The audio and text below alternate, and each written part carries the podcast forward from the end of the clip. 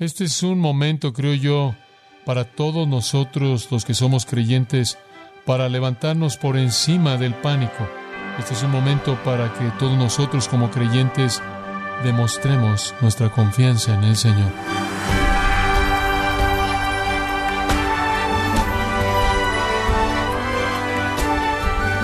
Sea usted bienvenido a esta edición de Gracia a vosotros con el pastor John MacArthur.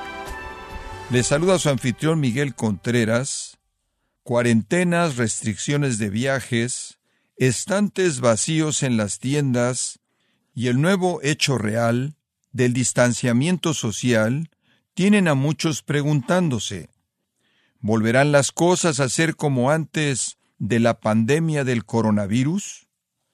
Hoy, el enfoque de John MacArthur será hacerle ver que incluso cuando el mundo es todo menos que estable, puede confiar en lo que está por venir. Se trata de entender la preocupación amorosa de su Padre Celestial para su compromiso de cuidar a los suyos, un mensaje que es la promesa de paz en un mundo preocupado, que es el título de la edición de hoy en Gracia a vosotros. Quiero que pase a Mateo capítulo 6, versículos 25 al 34 de Mateo 6. Escuche lo que nuestro Señor Jesús dijo. Por tanto os digo, no os afanéis por vuestra vida, qué habéis de comer o qué habéis de beber, ni por vuestro cuerpo, qué habéis de vestir. ¿No es la vida más que el alimento y el cuerpo más que el vestido? Mirad las aves del cielo, que no siembran, ni ciegan, ni recogen en graneros, y vuestro Padre Celestial las alimenta. ¿No valéis vosotros mucho más que ellas? ¿Y quién de vosotros podrá, por mucho que se afane, añadir a su estatura un codo? Y por el vestido, ¿por qué os afanáis? Considerad los lirios del campo, cómo crecen, no trabajan ni hilan. Pero os digo que ni aun Salomón, con toda su gloria, se vistió así como uno de ellos. Y si la hierba del campo, que hoy es y mañana se echa en el horno, Dios la viste así, ¿no hará mucho más a vosotros, hombres de poca fe? No os afanéis, pues, diciendo, ¿qué comeremos? ¿O qué beberemos? ¿O qué vestiremos? Porque los gentiles buscan todas estas cosas. Pero vuestro Padre Celestial sabe que tenéis necesidad de todas estas cosas. Mas buscad primeramente el reino de Dios y su justicia, y todas estas cosas os serán añadidas. Así que no os afanéis por el día de mañana, porque el día de mañana traerá su afán. Basta a cada día su propio mal. Tres veces en ese pasaje Jesús dice, no se preocupen, no se preocupen, no os afanéis. Y aquí Él nos da tres razones, y creo que son muy útiles. No se preocupen debido a su Padre. ¿Quién es su Padre? No se preocupen debido a su familia, aquellos a los que usted pertenece. Y no se preocupe debido a su futuro. Esta es una porción maravillosa y rica de la Escritura y podríamos pasar muchas semanas en ella. Decidí en cierta manera condensarla para esta ocasión, pero comencemos donde nuestro Señor comienza. La ansiedad, en primer lugar, es absolutamente insensata si usted pertenece al Señor, debido a que usted tiene un Padre Celestial. Mire, la vida es un regalo de Dios, ¿verdad? Él da la vida, Él sustenta la vida. Mientras que Él ha destinado darla, Él la va a sustentar. Él le dio a usted vida para sustentar esa vida, para sus propios propósitos. Y cuando llega a haber incluso la amenaza más insignificante de que algo pueda perderse o que usted pueda ser privado de algo, Usted debe recordar que Dios le dio a usted vida y la plenitud de esa vida. Mientras que usted camine en obediencia a Él, Él va a sustentar y eso significa que Él va a proveer todo lo que usted necesita. Si Dios me ha dado vida, Él me dará el alimento para sustentar esa vida. Entonces, ¿qué hago? Simplemente le agradezco Él diariamente. De regreso en la oración, antes en el capítulo 6, versículo 11, el pan nuestro de cada día, dánoslo hoy. Eso es lo único que necesitamos pedir, eso es lo único que realmente necesitamos. Pero ¿cómo conseguimos eso? Lutero dijo, Dios no quiere tener nada que ver con estos vientres flojos, glotones que ni están preocupados ni están ocupados. Actúan como si tan solo tuvieran que sentarse y esperar a que Dios les hiciera caer un ganso rostizado en sus bocas. Dios provee, pero Él provee al darnos poder para trabajar y la mente para trabajar. Tenemos un Padre amoroso que se preocupa por nosotros y ha provisto para nosotros y Él ha llenado la tierra con cosas buenas y son accesibles para aquellos que son diligentes. Entonces aprendemos el primer punto de nuestro Señor. No tiene sentido preocuparse por su alimento porque el Padre que les dio vida les va a dar lo que necesitan para que esa vida sea sustentada. Díganle no a la satisfacción personal, díganle no a la seguridad personal, díganle no a la acumulación, díganle sí a la provisión de Dios con confianza. Y después él habla también de la salud en el versículo 27. ¿Y quién de vosotros, por afanarse, puede añadir, literalmente dice, un cubo a su vida, un codo? ¿Puede añadir un codo, unas 18 pulgadas a su vida? La gente literalmente está casi obsesionada en esta sociedad con sustentar la vida y la salud. Jesús está diciendo, no puedes preocuparte por ti para tener una vida más larga. De hecho, se puede preocupar por tener una vida más corta, porque la preocupación es un pecado para el creyente. La preocupación básicamente dice, no confío en Dios, en que Él va a proveer, entonces me voy a preocupar. Usted, al preocuparse, no va a lograr tener una vida más larga. Usted al preocuparse va a tener una vida más corta. La preocupación afecta la circulación, el corazón, las glándulas, el sistema nervioso entero. Nadie conoce a alguien que se murió realmente de trabajo excesivo. Muchas personas mueren de la preocupación. Dios nos ha dado vida, Dios va a sustentar esa vida. No necesitamos preocuparnos por esa vida. Necesitamos ser fieles a Él para que sea una vida plena como Él ha planeado que sea para nosotros antes de que nos lleve a la gloria.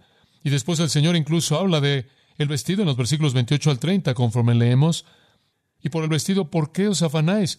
Mirad los lirios del campo, cómo crecen, no trabajan ni hilan. Y cuando Él dice, mirad, tenemos que tan solo tomar un momento para hacer eso, observar. Nuestro Señor quiere que veamos los lirios, los lirios del campo, sin duda, lirios del campo que si pudieran ser vistos por un microscopio revelarían un tipo de textura y forma y belleza y color increíbles que sobrepasaría incluso la ropa más costosa que habría pertenecido al hombre más rico del mundo antiguo, Salomón mismo, quien en toda su gloria no se vistió como una flor del campo. El Señor ha provisto la ropa para la flor, es lo que dice, hermosa, frágil, colocada al lado de la ropa de Salomón.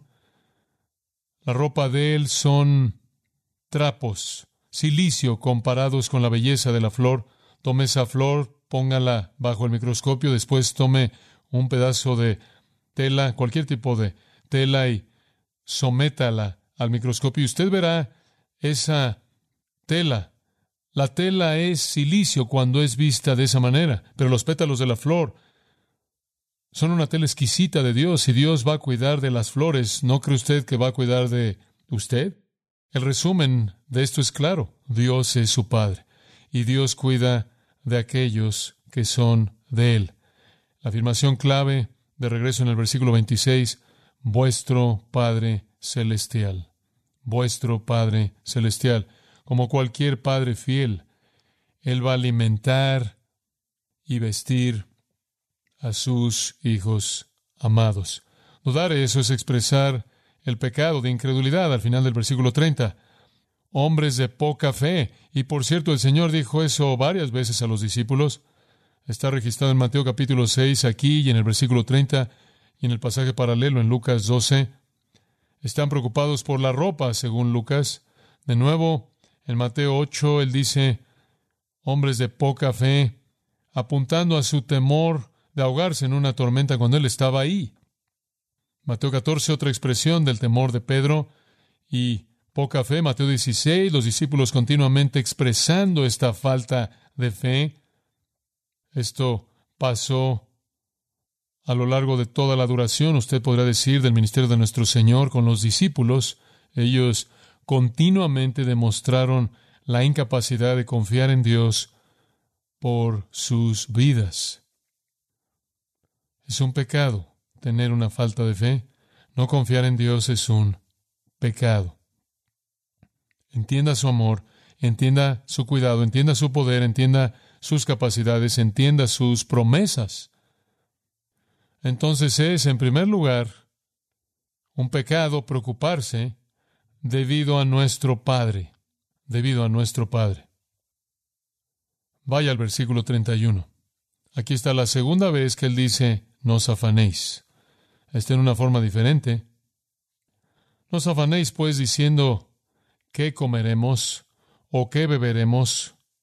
¿O qué vestiremos? Porque los gentiles buscan diligentemente todas estas cosas, pero vuestro Padre Celestial sabe que tenéis necesidad de todas estas cosas. Mas buscad primeramente su reino y su justicia y todas estas cosas os serán añadidas. En segundo lugar, él dice, no se preocupen porque, me imagino que podría llamarlo debido a su familia.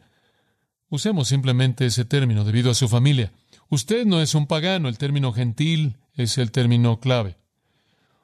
Ustedes no son parte de las naciones, ustedes no son paganos, ustedes no son parte del reino de las tinieblas, ustedes no son de afuera. Esto es lo que los gentiles, y el verbo es muy fuerte, buscan de manera diligente, viven para esto. La gente afuera del reino de Dios vive para lo que comen, lo que beben y lo que visten. Los paganos, el mundo sin Cristo, aquellos que no conocen a Dios como su Padre, y no han venido a Él para buscar su provisión y su promesa, tienen razón de preocuparse por su provisión.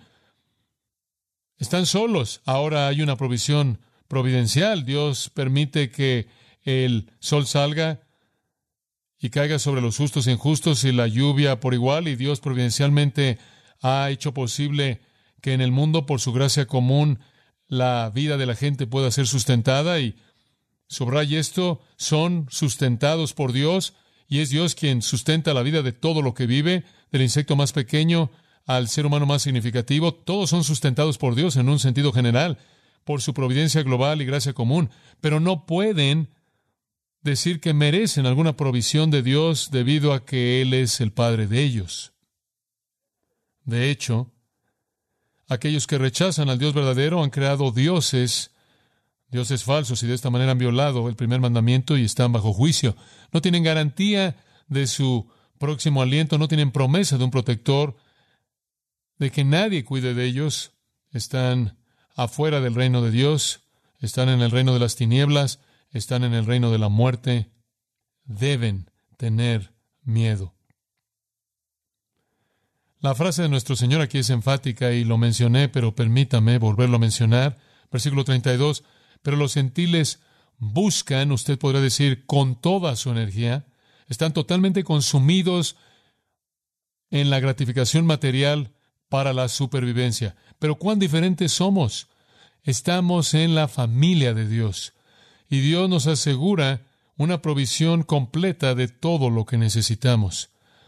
Es vergonzosamente impío que un hijo de Dios se rebaje al nivel de los paganos que no conocen a Dios. Ustedes están en la familia de Dios. No podemos ser como el mundo. Los hijos del rey no se conducen a sí mismos como el mendigo del diablo. Entonces hágase usted la pregunta, ¿enfrento la vida como un cristiano, como un miembro de la familia de Dios, el reino de la luz, o como un pagano? Cuando las cosas están difíciles, y un poco inciertas, ¿cómo reacciono? ¿Al temer o dudar como si todo dependiera de mí? ¿O reacciono con gozo y confianza porque sé que está en manos de Dios? Una cosa es decir que usted es hijo de Dios, que pertenece a su reino, y esperamos que cuando la vida resulte ser mortal o terriblemente aterradora, esa afirmación todavía se mantenga en pie, porque su confianza es evidente. Nuestro Padre gobierna el universo, todas las realidades inanimadas y animadas. Y Él ha cargado este planeta con una riqueza sorprendente, con vida sorprendente. La cosa más poderosa en la esfera temporal es la vida. Constantemente me sorprende el poder de la vida, incluso un virus como este, este virus viviente, un poder sorprendente que usted no puede detener, es algo viviente. Es como los arbustos que crecen en toda grieta en su banqueta. la vida es tan poderosa. Dios es la fuente de toda esa vida. Toda la preocupación o supone que Dios no está ahí o que Dios no se preocupa o que Dios está ahí, se preocupa, pero no puede hacer nada al respecto porque Él carece del poder. O Él no está consciente o es indiferente o es impotente. Pero no. El versículo 32 dice, vuestro Padre Celestial sabe que tenéis necesidad de todas estas cosas. Y el versículo 33 al final, y todas estas cosas os serán añadidas. Él sabe, lo cual significa que Él tiene la conciencia plena y Él tiene el poder para proveer. Él sabe. Él tiene la conciencia plena y Él tiene el poder para proveer todo lo que usted necesita. Dios se preocupa, Dios sabe, Dios provee. La preocupación es un pecado. Versículo 25. No se preocupen debido a quién es su Padre. Versículo 31, el segundo uso de ese mismo verbo. No se preocupen debido a la familia en la que están ustedes. No son como los paganos que están afuera del reino. Y en tercer lugar, y finalmente versículo 34, no se preocupen por el día de mañana, porque el día de mañana tendrá su propio afán, basta cada día su propio mal. No se preocupen no solo debido a su padre y a su familia, sino que no se preocupen debido a su futuro. Y aquí él dice, no comiencen a preocuparse por el día de mañana. Literalmente es como usted traduciría esa forma del verbo merimnao. No comiencen a preocuparse por mañana. Proveer para mañana, eso es sabio. Ahorrar, eso es sabio. Pero Dios es el Dios del mañana, así como Él es el Dios del día de hoy. ¿Cuántas veces usted ha cantado, oh, tu fidelidad? Probablemente incluso no puede recordar el número de veces que usted ha cantado ese himno, pero básicamente viene de un texto en Lamentaciones, capítulo 3, escrito por Jeremías. Escuche lo que dice. Las misericordias de Jehová nunca acaban, porque nunca fallan sus compasiones. Versículo 23 de Lamentaciones 3. Nuevas son cada mañana, grande es tu fidelidad. Jehová es mi porción, dice mi alma, por tanto tengo esperanza en él. Las misericordias del Señor son nuevas, ¿con qué frecuencia? Cada mañana. ¿Por qué se va a preocupar usted por el día de mañana cuando las misericordias del Señor son nuevas cada mañana? La preocupación es una fuerza poderosa puede robar su gozo, puede robarlo de el contentamiento, puede destruir su testimonio con otros, puede llenarlo de ansiedad y temor. Incluso ataques de pánico están relacionados con el tipo de ansiedad que el temor produce y la preocupación produce. Hay algunas personas que están tan comprometidas con el pecado de la preocupación que no hay nada en la actualidad, en el presente, por qué preocuparse, pero comienzan a ver al futuro para encontrar algo. El Señor prohíbe eso. El futuro de usted está en las manos de Él. Su futuro es completamente de Él. De regreso al versículo 34, en donde estamos viendo ahora. Así que no os afanéis por el día de mañana, porque el día de mañana traerá su afán. Basta cada día su propio mal. No empuje sus temores al futuro. Dios va a darle fortaleza para cada día nuevo. Sus misericordias son nuevas cada mañana. Adelantarse a los problemas es duplicarlos sin la gracia para soportarlo, porque usted todavía no está ahí, usted todavía no tiene la gracia. Adelantarse a los problemas es duplicarlo cuando Dios lo permitirá únicamente de manera singular y va a proveerle la gracia suficiente para él. El temor es un mentiroso, el temor le miente a usted, el temor le dice a usted que el futuro de usted no está bajo control. Esa es una mentira. No se preocupe por el día de mañana. El día de mañana se encargará de sí mismo. Usted tiene suficientes problemas el día de hoy. Enfrente eso. Dios estará ahí en el futuro. Hebreos 13:8. Jesucristo es el mismo ayer, hoy y por los siglos. No afecte el presente al preocuparse por el futuro. Usted destruye su gozo y usted pierde el presente. Entonces la preocupación es un pecado prohibido, incompatible con el hecho de que Dios es su Padre, usted es un miembro de su familia eterna y su futuro está completamente cubierto. Eso hace que la preocupación sea torpe como también pecaminosa. Que los paganos se preocupen, no tienen protector, no tienen promesa, no somos huérfanos espirituales, no estamos flotando por todos lados solos, no somos vagabundos espirituales, tenemos un hogar, tenemos un Padre, tenemos todos los recursos de Él y todas sus riquezas a nuestra disposición con nosotros. Él nos ama y se preocupa por nosotros. Él satisface toda necesidad que tenemos. Lo único que pide de nosotros es que lo amemos y lo obedezcamos y lo sirvamos y no nos preocupemos, porque la preocupación declara que no confiamos en Él. O no confiamos en que Él está consciente cuando lo está. No confiamos que Él se preocupa cuando Él se preocupa.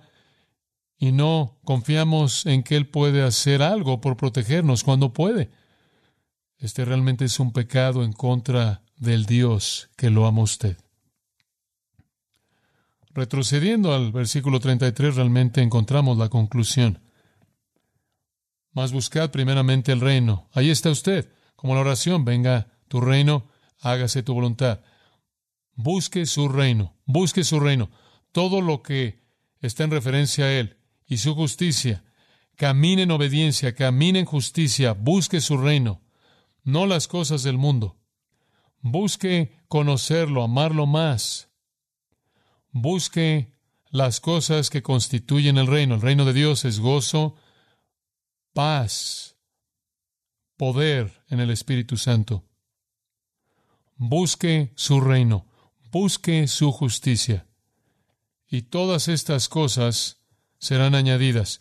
Todas las necesidades físicas serán añadidas todo lo que usted necesita ahora y todo lo que usted necesita en el presente y todo lo que usted llegará a necesitar en el futuro, todas estas cosas le serán añadidas a usted. Y la escritura dice, ojo no ha visto, ni oído ha oído, ni han entrado en el corazón del el hombre las cosas que Dios ha preparado para los que le aman. Anhele la gloria de Dios y Él le va a dar el resto. Obedézcalo y Él va a llenar la vida de usted de toda cosa buena. Ese es el mandato positivo en este pasaje entero. Tres veces un mandato negativo. No se preocupen, no se preocupen, no se preocupen. Lo que hace a un lado la preocupación, lo que la sepulta, es buscar primeramente su reino y su justicia. Esté preocupado por Dios, su gloria, su justicia. Esté preocupado por ser un creyente obediente un creyente que confía y Dios va a derramar bendición celestial sobre usted. Hay en el capítulo 10 de Lucas, y este será un buen lugar quizás para concluir nuestros pensamientos, pero en Lucas capítulo 10, el Señor está en la casa de María y Marta, y dice en el versículo 38 de Lucas 10, aconteció que yendo de camino entró en una aldea, y una mujer llamada Marta le recibió en su casa. Esta tenía una hermana que se llamaba María, la cual, sentándose a los pies de Jesús, oía su palabra. Pero Marta se preocupaba con muchos quehaceres. Y acercándose dijo, Señor, ¿no te da cuidado que mi hermana me deje servir sola? Dile, pues, que me ayude. Respondiendo Jesús, le dijo, Marta, Marta, Usted nunca debe querer que el Señor diga su nombre dos veces. No es bueno. Marta, Marta, afanada y turbada estás con muchas cosas. Pero solo una cosa es necesaria. Y María ha escogido la buena parte, la cual no le será quitada. Te estás preocupando por la comida. Ella está escuchando la palabra. Tú estás preocupada por necesidades físicas. Ella está consumida por el alimento espiritual. Esa es la mejor parte. ¿Por qué? Porque no sólo de qué vivirá el hombre, no sólo de pan vivirá el hombre, sino de todo lo que sale de la boca de Dios, lo cual viene originalmente de Deuteronomio 8. Entonces, ¿Quiere usted la mejor parte? Busque el reino. ¿Quiere usted buscar el reino? Entonces, siéntese a los pies de Jesús, como el versículo 39 indica que María lo hizo, y escuche su palabra. Llénese de su palabra, esté agradecido, esté animado, camine por el camino de la justicia, y Dios va a proveer todo lo que usted llegue a necesitar. La palabra de Cristo mora en abundancia en vosotros. Este es un momento, creo yo, para todos nosotros los que somos creyentes, para levantarnos por encima del pánico. Este es un momento para que todos nosotros como creyentes demostremos nuestra confianza en el Señor. Asegurémonos de que honramos a nuestro Padre y a nuestra familia y sus promesas de nuestro futuro.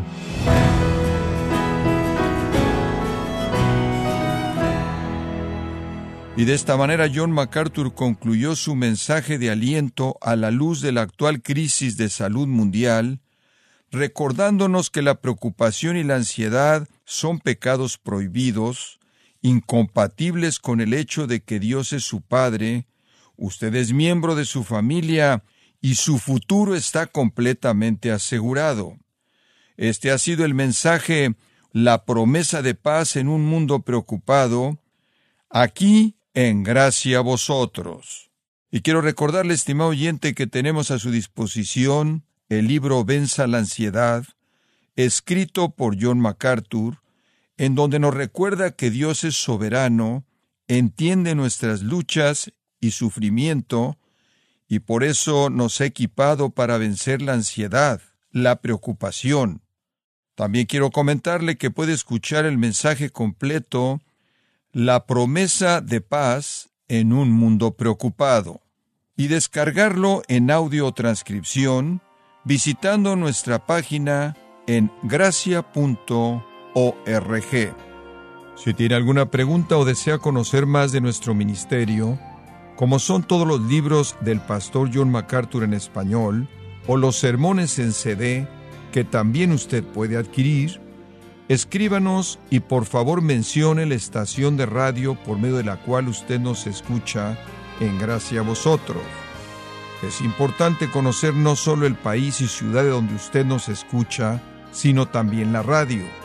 Para quienes contactan nuestro ministerio por primera vez, pueden solicitar una copia del mensaje de promoción sin costo alguno, un mensaje por oyente únicamente.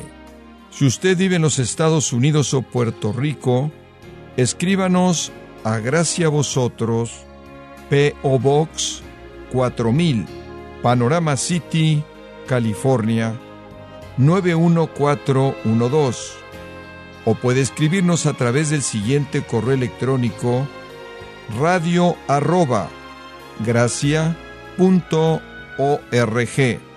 y queremos agradecerle desde el fondo de nuestro corazón su tiempo y sintonía, y en nombre de John MacArthur y del personal de este organismo, invitarle para que nos acompañe en la próxima edición y así juntos continuar desatando la verdad de Dios un versículo a la vez, en gracia vosotros.